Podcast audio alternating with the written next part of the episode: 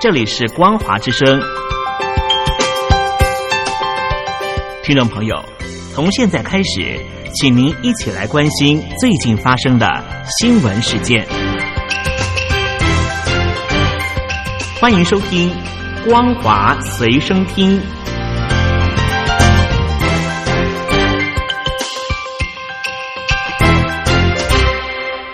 大陆听众朋友，你好，欢迎您收听这节《光华随身听》，我是东山林。中国大陆呢，近期是频繁的举行军事演习。二十五号传出了美军的一架军用的 U-2 侦察机闯入了演习的禁航区高空侦察，引发了北京当局的不满。因此，共军在二十六号就在浙江省和内陆的青海省分别向南海发射了东风二十一 D 和东风二十六 B 的中程弹道飞弹。因为中国号称这两枚飞弹具有反舰能力，疑似在警告美国航空母。舰不得介入南海。不过，美国的航母雷根号正在关岛补给放假，共军是否刻意挑选这个时机，令人玩味。而对于中共军方的举动，美国国防部部长艾斯培也立刻回应表示，美国有责任在太平洋地区扮演领导者的角色，以及在面对那些自认其政治制度优于美国的国家的时候，美国必须是寸土不让。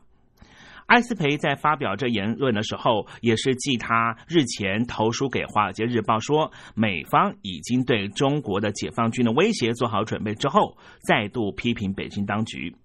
艾斯培说，即便北京当局屡次放弃承诺，并且追求侵略性的军事现代化，美方仍旧希望和中国方面合作，让北京当局能够遵守基于规则的国际秩序。共军在二十六号向南海发射了四枚的中程弹道飞弹。环太平洋军演的指挥官，也就是美国第三舰队的司令康恩也表示说，美国已经准备好应对这个地区的任何威胁。有一位不愿意具名的美国国防部的官员证实。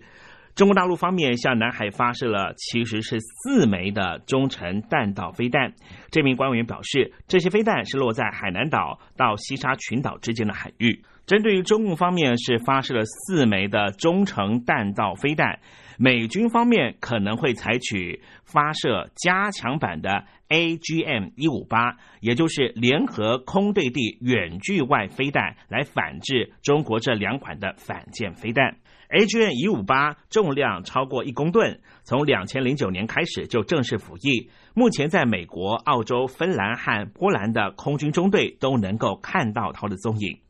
这款飞弹最大射程是九百二十公里，采取人工智慧技术，大大提升了控制能力和精准的制导能力，同时采用复合材料。气动外形和隐身涂层，使得这款飞弹的雷达反射面积只占了百分之零点一，而一般的雷达根本就很难测得它的行进路线。一般认为，美军可能会采取超音速的 B-1B 轰炸机，搭载进阶逆踪型的 AGM 一五八飞弹，反制中国的东风二一 D 和二六的反舰飞弹系统。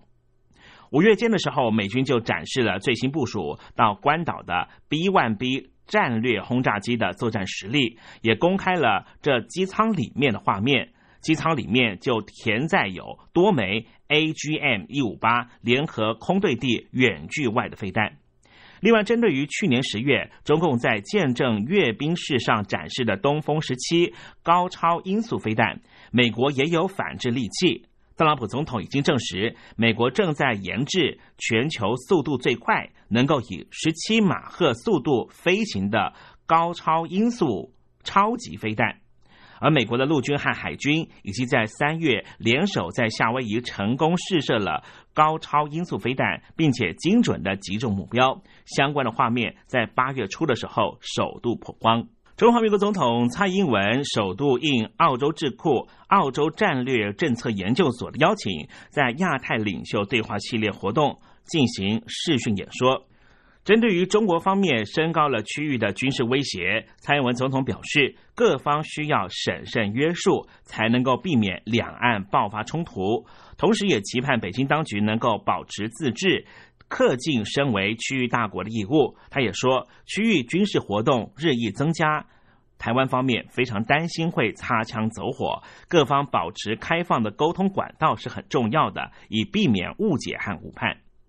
他表示，台湾和澳洲在维系区域的和平发展和稳定上面一直并肩站在最前线。我们不乐见有国家违反国际规范、扩大军力威胁，并且侵蚀自由开放的亚太地区。对于北京当局对台作为，蔡英文重申，北京的一个中国在本质上就是一国两制，这是台湾人民没办法接受的。被问到独立或是统一的议题，他回答：“台湾是台湾，存在毋庸置疑。台湾的未来完全由台湾人民决定，这也是一贯坚持的态度。无论在台湾哪个政治人物，都是这样主张的。”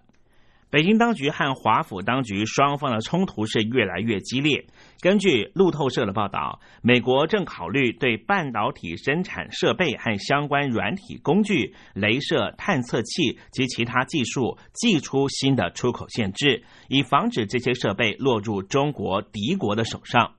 美国商务部在政府网站上面公告。正在针对于定义新技术寻求公开意见，以决定是否有特定基础技术必须在出口过程中受到更多限制。过去两年来，特朗普政府基于国安考量，已经对中国公司发出了好几波的制裁，涉及大约三百家企业，涵盖范围包含了半导体、超级电脑、核电、卫星。影像软体、航太和监控设施等等不同领域，尤其管制对华为等中企的高科技出口。特朗普政府表示，新兴技术可能被敌国军方利用，例如中国、俄罗斯和委内瑞拉。美国去年开始试图要敲定一套限制出口，包含量子运算、三 D 列印和人工智慧。而对于美国总统特朗普呢，已经正式的要求美国的企业个人禁止使用中国和抖音海外版 TikTok 和微信 WeChat 进行任何的交易和往来。对此，北京当局的外交部发言人赵立坚反呛说。那么，苹果手机中国方面也就不可以用了。不过，消息传出之后，中国大陆的网民纷纷紧张的在相关的新闻下面留言说：“我用苹果，但是我很爱国。”同时也强调说，使用苹果和爱国并不冲突啊。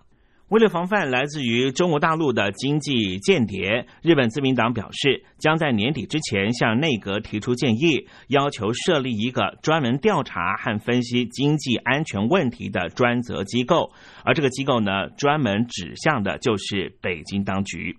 在美国华府方面，近年就逮捕了许多的经济间谍，都来自于中国大陆。随着北京当局的情报收集工作不断扩大，并且以国家情报法规定，公民和任何的中国大陆的组织都有义务配合国家的情报部门，必须和国家的情报人员合作。这让日本越来越担忧潜在的资料会持续的外泄。因此，最近也和国际的情报分享同盟五眼联盟展开更为密切的合作和讨论。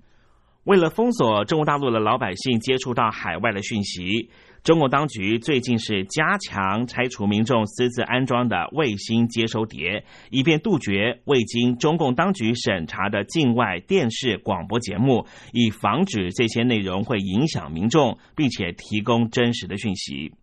不过，北京官方也有一个说法，说为什么要拆除这些卫星的接收碟呢？这是为了防止雷击，防止意外掉落下来砸伤到路人，以及防止境外的节目持续的毒害未成年人。虽然媒体大肆宣传，但是许多人认为拆卫星锅行动就是为了防止国内外的真实时事评论和消息传到了老百姓的耳里和眼中。新闻最来关心的是女星范冰冰的最新消息啊，先前卷入了逃漏税的丑闻，一直没有她的最新消息。不过最近呢，被人拍到她和朋友用餐，腹部大大隆起，可能是怀孕了。以上新闻由东山林编辑播报，感谢您的收听。